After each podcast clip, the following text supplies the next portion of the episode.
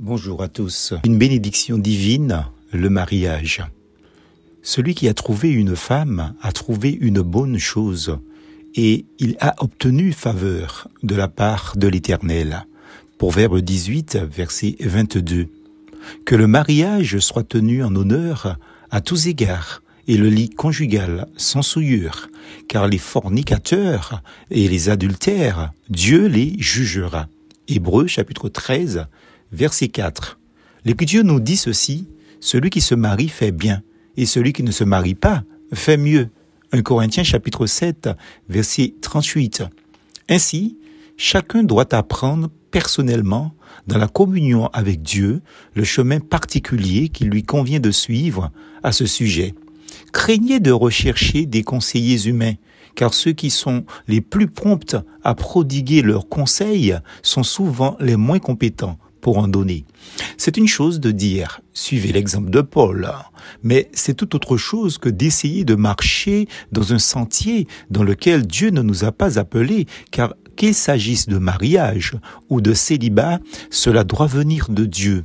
N'oubliez pas que le mariage est une institution divine, une institution que Dieu a établie dans le jardin d'Éden et qu'il doit être tenu en honneur à tous égards. Défendre de se marier est un enseignement, une doctrine de démon, dit l'apôtre Paul dans 1 Timothée chapitre 4 verset 1er et aussi donc euh, dans le chapitre suivant. L'écriture nous donne des principes généraux, mais chacun doit se laisser personnellement diriger par Dieu. Le couple marié doit s'attendre à Dieu et chercher à rester dans une heureuse communion à ce sujet. Il est de toute importance pour le mari et la femme de s'attendre au Seigneur et de cultiver ensemble une habitude de prière, de lecture de la parole journalière et de dépendance au Seigneur. Apportez toutes choses devant Dieu. Répandez ensemble votre cœur devant lui. Priez surtout ensemble autant que faire se peut. Ceci solidifiera votre couple.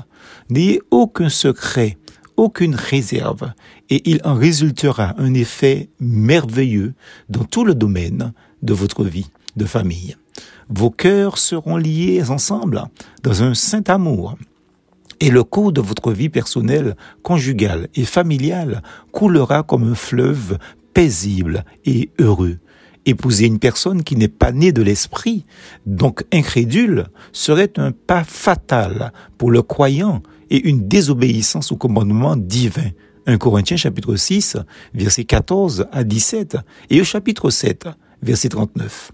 Satan peut nous induire en erreur en nous faisant croire que nous pourrions amener cette âme au salut en le sauvant ou en nous faisant imaginer chez cette personne ou chez celui ou celle que nous pensons aimer des signes de son salut.